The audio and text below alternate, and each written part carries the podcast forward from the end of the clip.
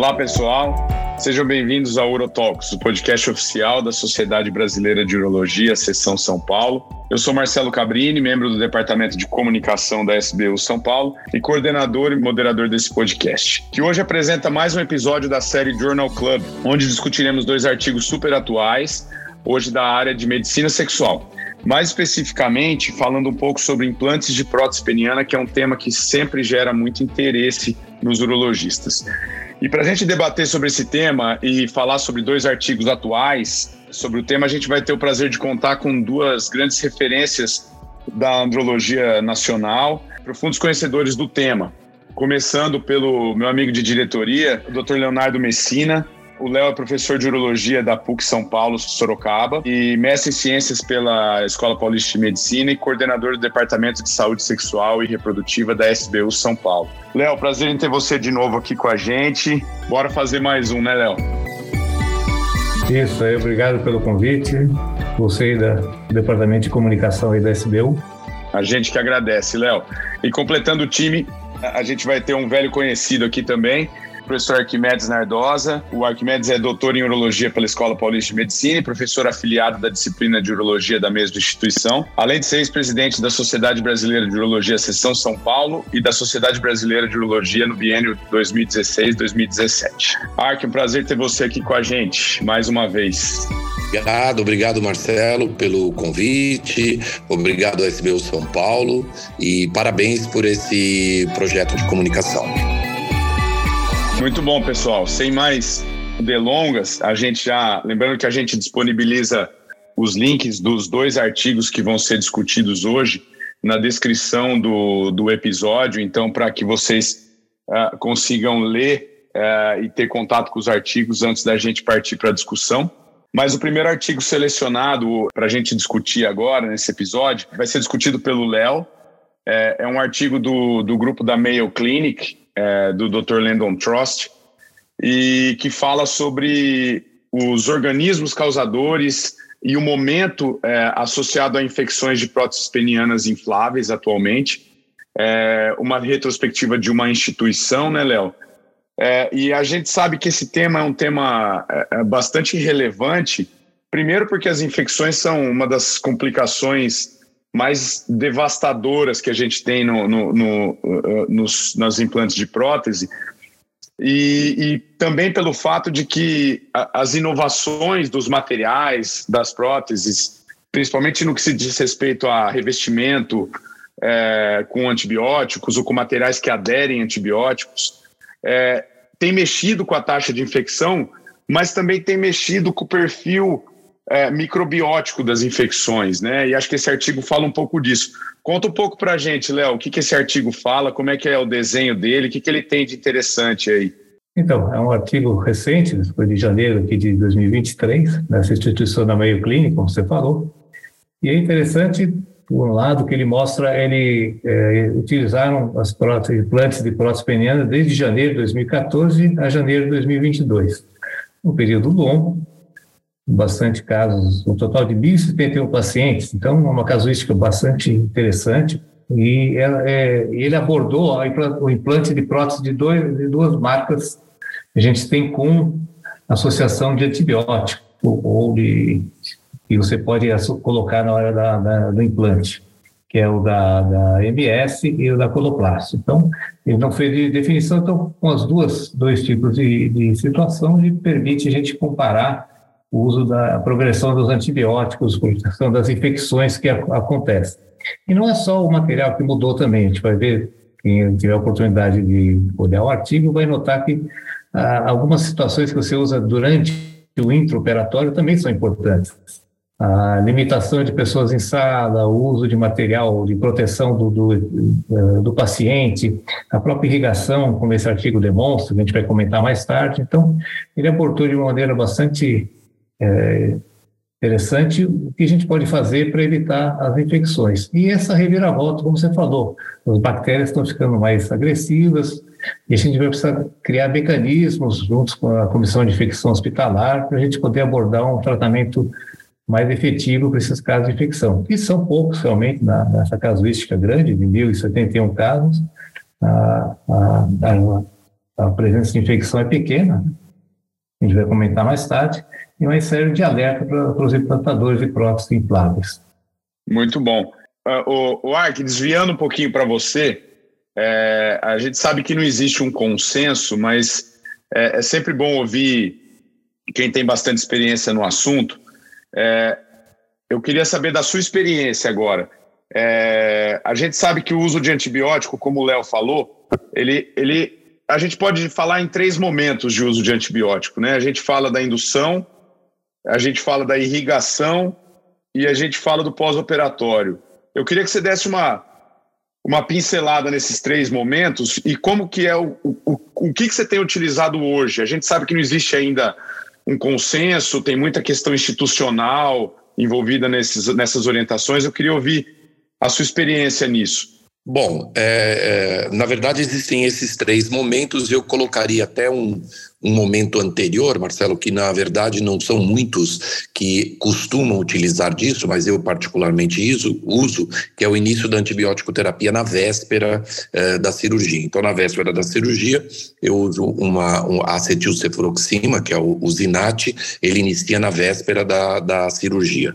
No momento da indução, no intraoperatório, a gente quer uma cobertura bastante ampla, né, principalmente para gram positivo. Eh, e hoje em dia também uma cobertura para fungo. Então, a gente acabou dando durante a indução uh, a, a o, o, a vancomicina, a, uh, normalmente a gente utiliza duas gramas de vancomicina, uh, duas gramas do ceftriaxone e uh, 150 miligramas do fluconazol para dar essa cobertura para fungo. Né? Isso é o que a gente acaba utilizando na, na grande maioria dos casos. A solução de irrigação é importante, isso mudou muito. De início eu, eu utilizava praticamente só a gentamicina, hoje a gente usa a gentamicina associada à vancomicina para irrigação durante o procedimento cirúrgico. Se bem que nos Estados Unidos, eles já tão, não estão utilizando esse tipo de solução e estão utilizando a, a, o cloroprep, né, que é a clorexidine, que não é tóxica uh, para os tecidos, ao invés de usar a solução antibiótica.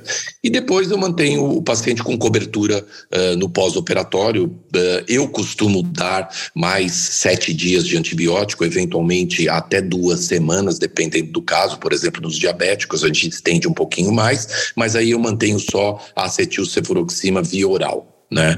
Em, nos diabéticos, a gente procura associar também uma cobertura um pouquinho mais ampla e associa a clindamicina. Perfeito, Ark. Isso é, um, isso é um tema que é sempre muito discutido, né? Porque a gente sabe que não existe consenso absoluto sobre isso.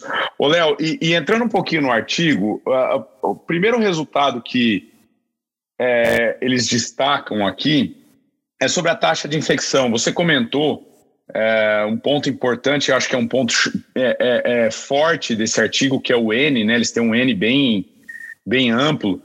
É, mas é curioso que eles, é, se a gente for olhar as séries atuais, as séries atuais falam muito em taxas de infecções com próteses revestidas em torno de 1%, né? E eles tiveram uma taxa de infecção alta. Eu queria que você comentasse essa taxa. Tem alguma justificativa para essa taxa ser um pouquinho mais alta nesse artigo? É, então, esse artigo é importante por isso. Ele mostra que no começo, o que Beres falou, o uso de, de, soluções de irrigação, inicialmente até, acho que até 2000 e... Uh, começaram o estudo em 2014 até 2022. Acho que até 2016 eles usavam o iodo povidine para irrigação. E, acaba, e aí eles tinham uma alta taxa de infecção, que era a taxa de 2,6% nesse, nesse conjunto. E depois que eles mudaram essa, essa irrigação para uma outra substância, que pode ter sido até o, a clorexidine não tóxica, o risco caiu bastante. A taxa de infecção foi para 0,9%. Aí dentro dessa média mundial, que é de até 1% de infecção. Isso levando em conta os pacientes que precisaram fazer outro tipo de, de intervenção, de correção de tortuosidade, que aí existe uma maior, maior agressão ao corpo cavernoso, o ligatura, o enxerto. Então, ou revisão até de prótese, né? É, tirada de prótese. Então, essa, aqueles momentos que podem prejudicar. E nesse estudo mostrou isso, que a gente tem uma cobertura melhor, fazendo uma, uma precaução maior durante a cirurgia, você consegue riscos menores de infecção. Então, essa foi o grande achado aí. Com, depende da substância que você usa, você pode aumentar a taxa de infecção. É, a subanálise desse, desse grupo que usou o PVPI, né, a betadina, né, betadine, eles, eles chegaram a quase 13%, né, que é uma taxa até alta, mas eles consideraram que foi nove vezes maior, né? É interessante essa questão mesmo. É, ô, Léo, eu acho que um ponto importante, que não tem como a gente não discutir nesse artigo, é sobre a, a, flora, né? Eu queria que você comentasse um pouquinho o que, que foi encontrado, principalmente de bactérias aí nessa, é, nessas infecções aí que o artigo mostra.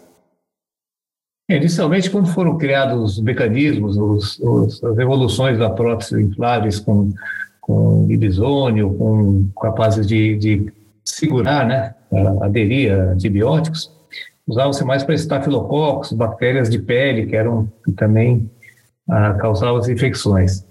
Só que com, com essa proteção, o que aconteceu? Como todo a superutilização de antibióticos que existe, é uma criação, aparecimento de umas, não superbactérias, bactérias mais resistentes. E grandes, a grande, os patógenos mais virulentos que foram achados foram pseudomonas, Escherichia coli, Staphylococcus aureus, resistente à meticiclina, enterococcus, anaeróbicos e até cândida que são bactérias bastante intensas, com, exige até um tratamento mais específico e talvez usando de cultura de, durante a, investigação da infecção, para poder usar um antibiótico mais assertivo nesses casos. Então, foi assim, os mais simples deixaram de, de, de aparecer e bactérias mais importantes, mais virulentas, começaram a dominar essa região do, dos implantes. E um ponto assim, importante. Tem, tem, tem uma repercussão. E você tem que avaliar depois os pacientes, né, em termos de, de infecção, se é infecção generalizada, local, o tempo que apareceu. Mas essa variação de, dos patógenos é bastante interessante para a gente pensar como uma melhor cobertura para ser usada para esse.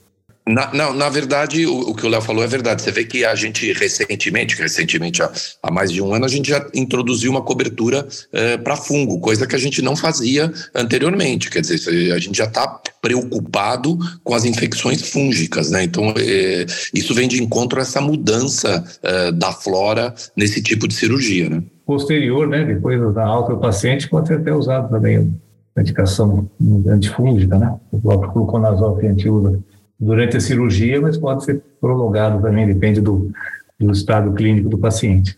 Perfeito. E, e, é curioso até o que vocês estão falando, porque se a gente olhar esse perfil de bactérias que foi identificado, é, você vai encontrar inclusive bactérias que não são cobertas pelas, pelos principais protocolos, de, pelos principais guidelines que a gente segue, né?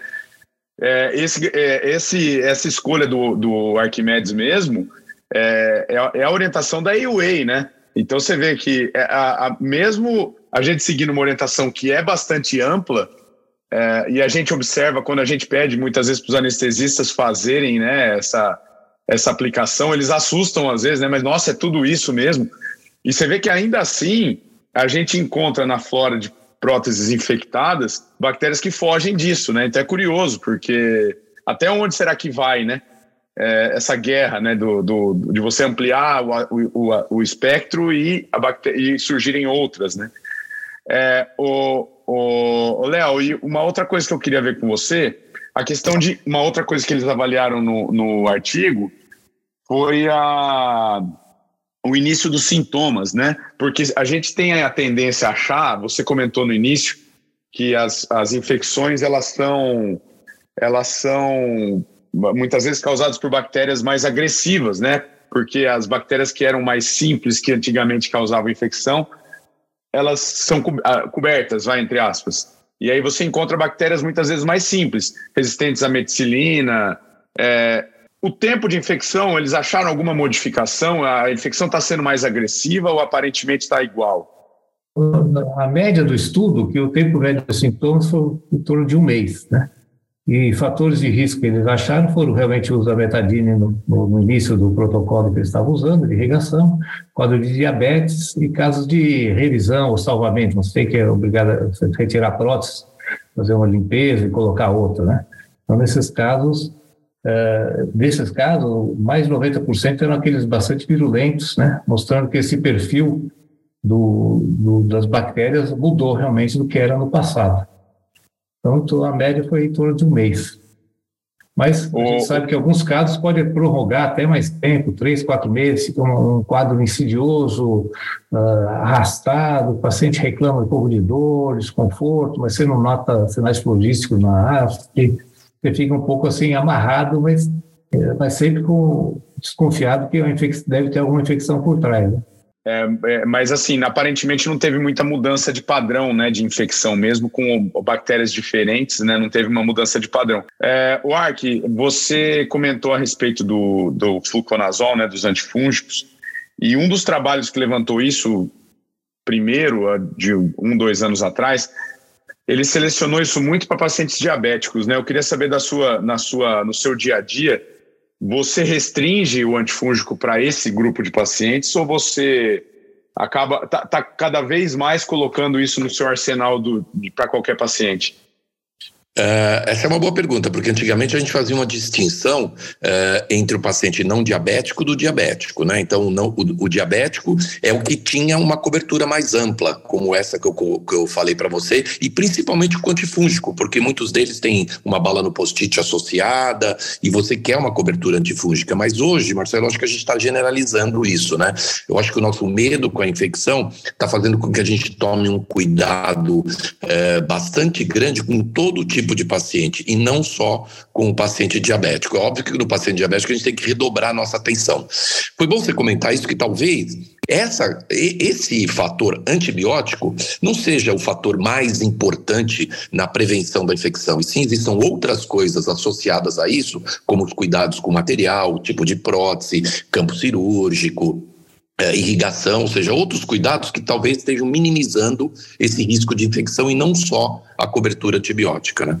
Conjunto de, de situações, até a própria seleção dos pacientes, a gente tem que também tem que dar uma selecionada, não, não aceitar uh, fazer um paciente que tenha algumas uh, comorbidades muito intensas, não esteja preparado, a gente eh, desconfia muito do diabético, que, que, que apresenta uma variação, uma queda muito alta da glicemia rapidamente, gente pode estar fazendo alguma uso devido a alguma medicação para poder baixar aquela glicemia. A gente, tem que também saber para o paciente esperar um pouco, cuidar melhor, pedir para o clínico, melhor, dar uma avaliada ao seu paciente para a gente oferecer para ele um resultado satisfatório, evitando, sem dúvida, a infecção. Né?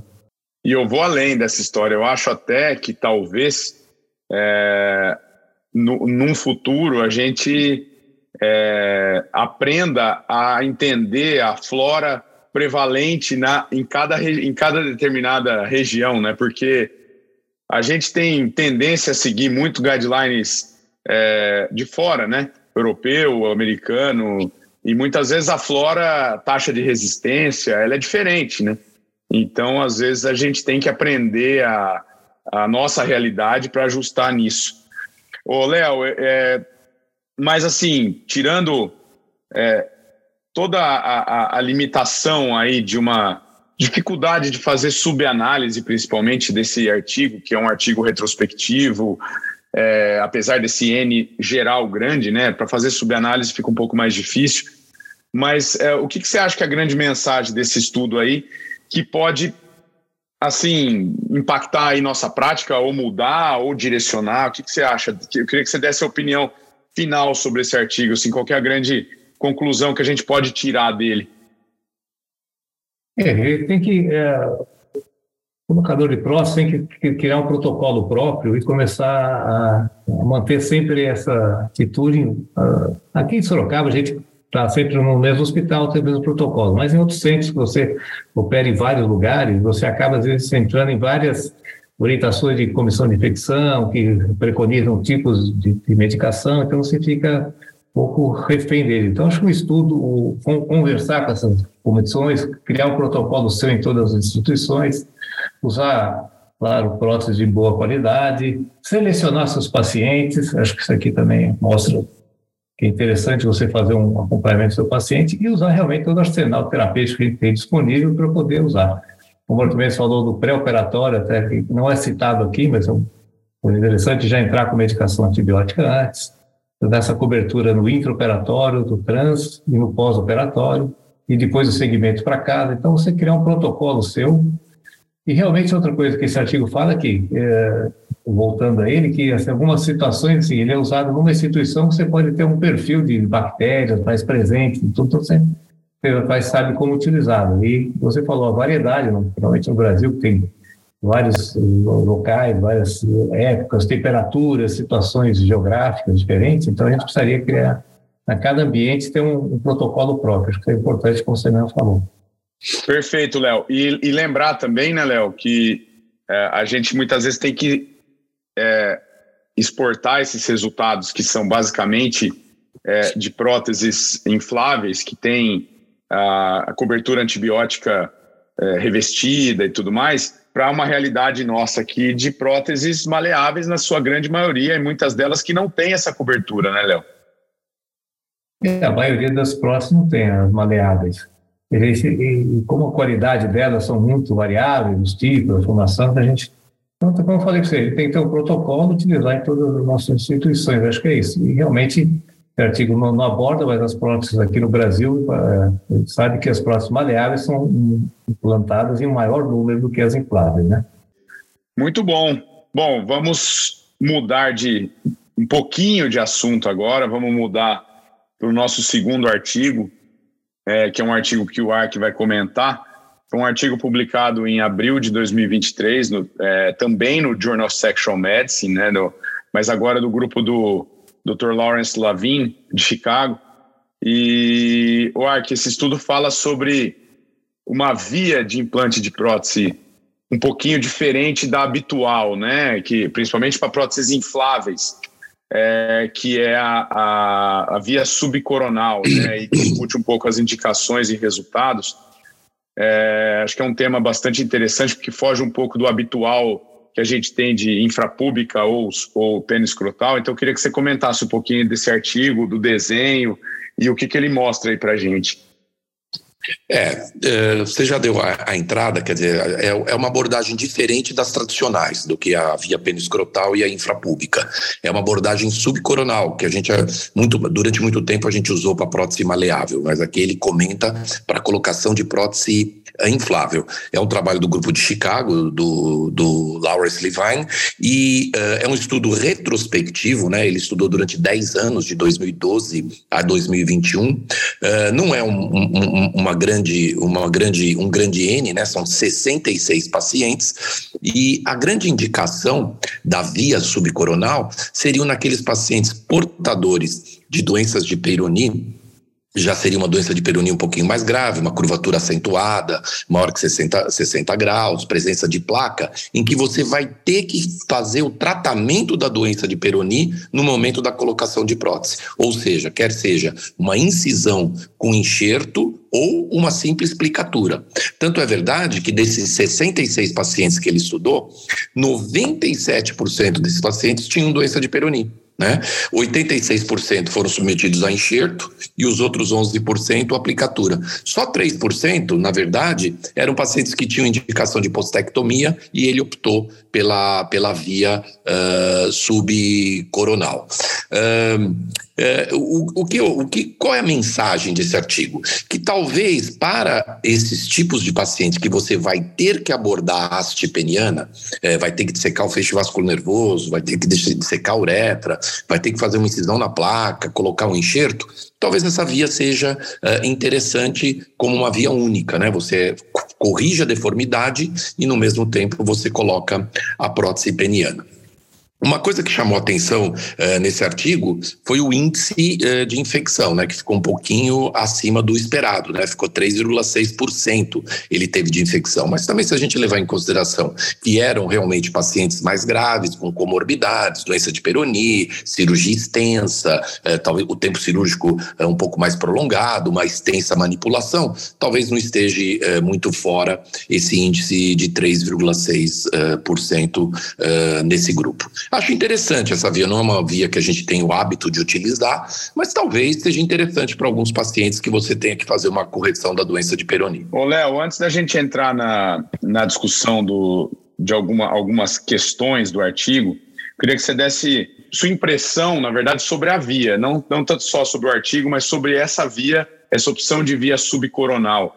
Se você é, tem algum, alguma, alguma outra indicação além dessas que o Ark comentou, se você tem hábito de fazer, como é que, como é, qual é a sua impressão dessa via? Essa via que o Arquimedes falou, a gente usava mais com as próteses maleáveis. Inicialmente, a gente abriu, fazer uma incisão eh, ou retirava tudo, eh, abaixava toda a pele, fazia essa, essa via de acesso. É muito boa por isso. Você pode, concomitante ao acesso do corpo cavernoso, você tem, você vai fazer uma aplicatura lateral, você tem acesso sem precisar fazer uma outra incisão. Você consegue, e depois, quando você coloca a haste, você consegue, ao inflar, ver se foi corrigida a torção, você pode manusear também, fazer aquela, aquela conforme, eh, conforme manualmente você corrigir essa tortuosidade, depende do tamanho. Então, se assim, você tem um amplo, se você quer com pênis, haste peniana na mão, para você poder fazer as, as modificações necessárias para corrigir curvatura. Ela é um pouco mais traumática do ponto de vista de vasos linfáticos, depois na cicatrização, na sutura, você pode criar áreas de, de às vezes uma cicatrização um pouco mais demorada, um inchaço, edema, então é, assim, tem um lado bom e você tem que tomar cuidado na hora de sutura, pode criar alguns hematomas, então pode estar. Depois você usando alguma banda elástica para prender, tipo. É, lateral você vai prender com gás, com aquela banda elástica, você pode criar algumas áreas de, de necrose. Tem que tomar cuidado com isso. Uma área importante é a necrose da, da glande, que não é, é frequente, mas a gente tem que estar pensando sempre prevenindo, evitando possíveis é, iatrogenias para o paciente. Né? É, o Léo tocou, Num ponto importante. O Léo tocou num ponto importante, ah, que eu queria que, antes de entrar nas complicações mais graves, é, eu queria perguntar se o artigo fala alguma coisa sobre isso e também a sua impressão. Se vocês acham fundamental, quando você optar por uma incisão dessa, que você faça a postectomia junto.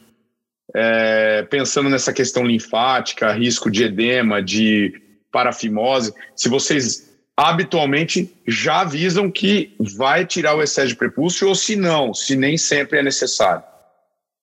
Não, eu acho que é importante tirar, porque quando você não tira o linfedema é muito mais importante, né? Então é importante você ressecar a pele, fazer a postectomia e tomar cuidado uh, no, no, no deluvamento, desluvamento uh, do pênis, né? Porque isso pode realmente causar problemas. Eu não tenho uh, tanto receio, Léo, da, da, simples, do simples desluvamento.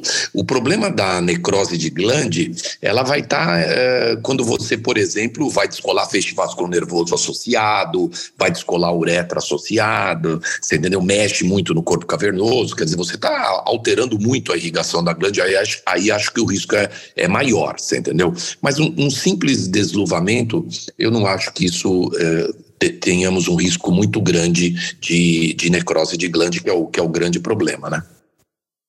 É, realmente o postel também indico a gente fazer no mesmo tempo, evitar excesso de pele, redundância, lipedema, eu comentei assim, com umas, umas complicações futuras.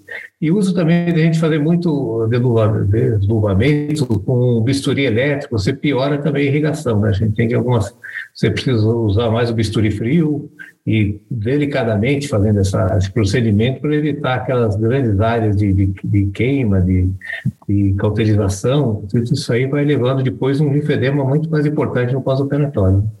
É, o Léo falou uma coisa certa. Você sabe que para colocar uma prótese inflável por via subcoronal, você precisa desluvar o pênis muito, até a base, porque senão você não consegue ter abordagem para colocar o pump uh, na bolsa uh, testicular e muito menos no reservatório. Entendeu? Então o desluvamento é extenso uh, na incisão subcoronal quando você vai colocar uma prótese inflável. Diferente da prótese maleável, que você não precisa desluvar muito, você pode colocar em qualquer ponto do, do corpo cavernoso, né, Léo? Aí fica muito mais, muito mais simples, né? Verdade. Então tem que tomar cuidado, acho que esse desluvamento tem que ser bastante uh, delicado e com bastante atenção para evitar complicações futuras. É, e vocês, vocês falaram da necrose de glande e nesse artigo, o, esse artigo teve um caso, né, Ark?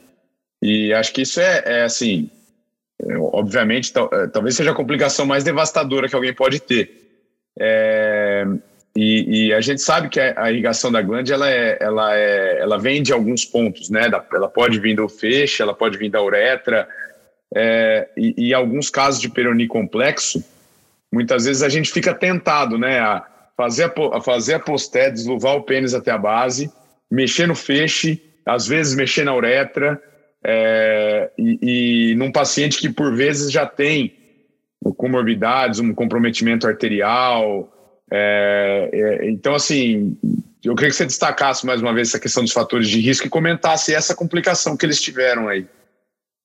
É, é inclusive na, na discussão do artigo, eles citam um, um, trabalho do Steve Wilson, que é um trabalho é, que ele, ele mostrou uma casuística dele de 21 é, casos, em que 14 dos pacientes que foram 21 casos foram submetidos à incisão subcoronal para colocação de prótese inflável, 14 deles, ou seja, 67% tiveram necrose de glande. Por isso que ele a, a, a, não, não utiliza mais essa via uh, de acesso. E a explicação que se dá é exatamente isso que você comentou, Marcelo. Porque como a, irrigação da glande ela vem de diversas partes, se você faz uma cirurgia muito extensa em que você descola o feixe vascular nervoso, você eventualmente tem que descolar a uretra, você já está comprometendo, desluvou o pênis. São três fatores que estão comprometendo a irrigação. E ainda, coloca uma prótese dentro do corpo cavernoso que comprime a, a própria irrigação que vem do corpo cavernoso, quer dizer, você está criando vários fatores para predispor uma mal irrigação uh, para a glande. Então, o, além do que, se formar um hematoma no pós-operatório, é um fator a mais para piorar essa situação. Então, eu acho que a mensagem que tem que ser colocada é: o problema é a manipulação extensa do pênis, não é a via de acesso, é a manipulação extensa do pênis, em que você faz todas essas manobras e aí sim você vai comprometer a irrigação da, da, da glande. É, por isso a gravidade do caso do tratamento vai fazer, como também falado no artigo sobre pênis em ampulheta, com deformidades maiores que 60 graus. Então, isso aí vai exigir uma intervenção maior na haste, e isso aí vai comprometer a irrigação futura do, do da glândula, né? então, acesso. Por isso, é Léo, frequente. Por isso, Léo, que cada vez que vão passando o tempo, não estou dizendo que a gente está ficando mais velho, aquela máxima se mantém. O menos é mais. Por isso que a gente vê que os cirurgiões mais velhos, eles fazem o mínimo possível no tratamento da doença de Peroni quando eles vão colocar uma prótese peniana. Na verdade, eles colocam o máximo que é feito é uma manobra para você eventualmente quebrar a placa, uma leve plicatura, mas nunca se associa secções extensas do feixe vascular nervoso, colocação de enxerto junto com com prótese. Essa combinação enxerto-prótese cada vez se faz menos. E a gente lembra que era uma coisa que se fazia muito, né? Existem milhões de técnicas mostrando isso aí, e eu acho que aí é, o pessoal acabou aprendendo um pouco e cada vez a gente mexe menos, né? Verdade, tá certo. Gente, quanto mais agressão você faz, a recuperação vai ser bem pior, né? Então são mais fatores que você vai colocando na, na balança, né? Vai pesando para poder ter casos de complicação depois, né? É, eles destacam, inclusive, né? É, é, essas três vias que você falou, é, no, na discussão do artigo, eles falam, né? Ou mexa no, no feixe e não mexa na uretra, ou mexa na uretra e não mexa no feixe. Seleciona, ou não mexe né? Nada. Mexa, é. Ou não mexe em nada, exatamente. É. E eu acho importante a gente bater em cima disso, porque teve um caso desse, né? Mas é, muitas vezes alguém menos experiente pode ler esse artigo e achar que beleza, então vamos usar a via de desluvamento para todo mundo e essa vai ser e a gente, obviamente, tem que saber que um caso desse é suficiente para né, é, ser devastador para uma vida inteira.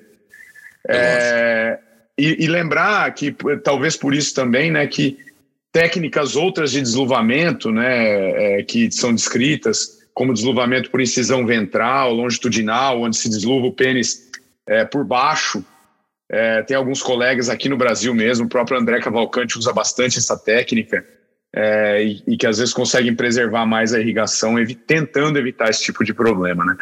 É, o Arco, uma dúvida que eu tenho em relação a isso. É, para você e para o Léo, que o Léo falou que usa essa, esse desluvamento também para próteses maleáveis, né? Por vezes usa, é, que é a questão de reoperação. É, como é redesluvar um pênis? É, e, e, talvez seja possível não usar essa via para uma eventual reoperação, né? usar outra via. É, fica mais difícil, é. né? Porque na hora da cicatrização existe essa aderência dos tecidos e numa, fica muito mais difícil você fazer uma segunda uh, um segundo desluvamento do pênis. Se você tem que reabordar, aí talvez seja melhor você utilizar uma outra incisão, eventualmente até uma incisão uh, mediana, que você teria um, uma abordagem grande da haste peniana e você evitaria o desluvamento, né? Mas não é fácil você desluvar uma segunda vez e, obviamente, você aumenta o risco de linfedema e das complicações, né? É, não, praticamente impossível. Você vai, você vai ter que usar muito bisturi, você vai o tecido vai estar muito aderido, aquela fibrose, que nem reop de abdômen, quanto mais você mexe, aquele tecido cicatricial vai aderindo e você não tem mobilidade, mesmo que você consiga deluvar. deluvar. Você abordar o corpo cavernoso, vai estar tudo mexido. Então, uma outra técnica, o artigo comenta isso, que você precisar, por algum motivo, reabordar o, o, a haste peniana, você usar outra técnica, e aí você vai ter mais facilidade, mais tranquilidade no, no manuseio do, do pênis, né? Sem dúvida, sem dúvida. E eu acho que outra questão também é que nem sempre é, é uma questão que acho que vale para refletir, né? A gente nem sempre vai colocar uma prótese num paciente sabendo o grau de curvatura que ele tem, né? Porque é um paciente que, por vezes, tem uma disfunção erétil grave e quando você vai colocar a prótese que você descobre o grau de curvatura que ele tem. Muitas vezes você já utilizou uma via tradicional, né? É muito bom. O Ark, e assim, esse artigo acaba tendo mais ou menos as mesmas limitações do artigo do Léo, né, de por ser um artigo retrospectivo. Na verdade, esse tem um porém, que é o fato dele ser de um único cirurgião, né? Então, ao, mesmo tempo que você fala do Steve Wilson ter publicado um trabalho onde ele viu 14% de necrose de glande, é, ele era o único cirurgião, nesse aqui também, né? É, então, acho que a gente tem que ter cuidado com as conclusões que a gente tira. E eu queria que você falasse assim, qual que, do mesmo jeito que eu perguntei para o Léo, que qual que é a grande mensagem que a gente pode tirar é, desse artigo na, pra, na nossa prática clínica? Não, eu acho que é, é uma alternativa. Eu não, não, não, desprezaria a via subcoronal. Eu acho que é uma, um, uma opção de acesso quando você tem que fazer uma pequena correção ou mexer muito pouco na doença de Peroni que a via penoescrotal não permita, né? Porque se a via penoescrotal permitir, eu prefiro a abordagem pela via penoescrotal. Caso ela não permita, a gente poderia fazer realmente a incisão subcoronal e fazer uma discreta aplicatura ou eventualmente uma incisão relaxadora para que você consiga. Me parece uma boa via quando você pretende fazer aquelas incisões relaxadoras. Uh, você estaria manipulando só o corpo cavernoso, não teria tanto risco de, de, de irrigação. Me parece uma, uma via uh, bastante aceitável, mas com cuidado. E o que você falou, Marcelo, do cirurgião é verdade, mas é assim, os americanos eles, eles têm uma casuística muito grande. Então, a partir do momento que esse, esse, essa referência desse cirurgião tem uma complicação, quer dizer, ele já aborta essa via de acesso. É, só tocando num assunto, não que não faz parte do artigo, mas, mas acho importante comentar, você vê que o, o, próprio eh, Steve Wilson, que é uma das grandes experiências em, em próteses penianas, ele já não coloca mais o reservatório na região uh, retropública, né, no espaço de retos. Por quê? Porque ele teve um caso de lesão de alça intestinal. Então agora a mensagem dele é exclusivamente via ectópica, quer dizer, bastou ele ter uma complicação que cá entre nós é uma complicação devastadora, ele já aboliu. Então, o que a gente vai escutar daqui para frente nos próximos eventos é só colocação de reservatório em posição, entre aspas, ectópica e não mais na tradicional espaço uh, de redes. Por quê? Porque uma, um dos cirurgiões de grande experiência teve a complicação. Aqui é a mesma coisa, quer dizer, ele teve uma necrose de glande, provavelmente ele já não faz mais esse tipo de via de acesso, porque foi uma, foi uma complicação devastadora. Ninguém quer ter esse tipo de complicação, né? Não, é, a gente está comentando aqui, você tem várias opções, você para cada paciente você vai usar o que for melhor para ti. Lógico, o que for melhor, então, você né? Tem, você tem uma, um arsenal grande, né? Então, esse que é a, a, a coisa boa do, da cirurgia, você tem um acesso, você pode tratar de uma coisa ou outra, porque grandes, grandes complicações, você usar um enxerto muito grande, você vai deixar a área do corpo cavernoso também com uma certa irritação, você pode deixar a haste um lugar de maior fragilidade, ali onde você coloca enxerto. Então, grandes cirurgias, às vezes, podem complicar mais do que ajudar o paciente, né? Tem, tem menos é mais, caso, né? Menos é mais. E você tendo várias opções de tratamento, você fica melhor. É, eu tenho uma última pergunta é, para a gente encerrar, que vai além do artigo também. Uma dúvida que eu queria ouvir a opinião de vocês. É, puxando o gancho do que eu falei antes, que às vezes você não espera uma curvatura e você se depara com uma curvatura numa via tradicional. É, você está fazendo uma infrapública, você está fazendo uma pena escrotal. É, e você fala, não, vou precisar desluvar, vou precisar mexer e essa via não dá. Vocês enxergam algum problema em desluvar após uma outra incisão? Ou vocês são contra uma, uma mudança de, de rumo durante a cirurgia? É, começando pelo ARC. Ah, não sou contra, não, Marcelo, mas eu podendo evitar, eu vou evitar ao máximo, você entendeu? É, eu não gostaria de estar tá fazendo uma via pênis escrotal e, na mesmo procedimento, ter que fazer uma incisão subcoronal para abordar a haste na parte distal. Eu prefiro prolongar a pênis escrotal na linha mediana do que fazer uma nova incisão. Eu não acho que isso aí é proibido, mas eu evitaria ao máximo, não, não faria isso. É um livro de complicação, livro de. Ele está comentando linfedema que vai criar, livro de, de cicatrização, de cauterização que você vai usar nos tecidos, tudo isso aí vai, vai impactar depois na recuperação do paciente. Ele vai ter duas incisões, vai ter que deluvar, já, já fez uma incisão mediana, então, pênis escrotal. Eu também, como o Arquimedes falou, procuro evitar ao máximo duas abordagens na mesma área. Por isso, você estudar bem o paciente antes é uma das formas de evitar infecções e a abordagem adequada para o paciente, né?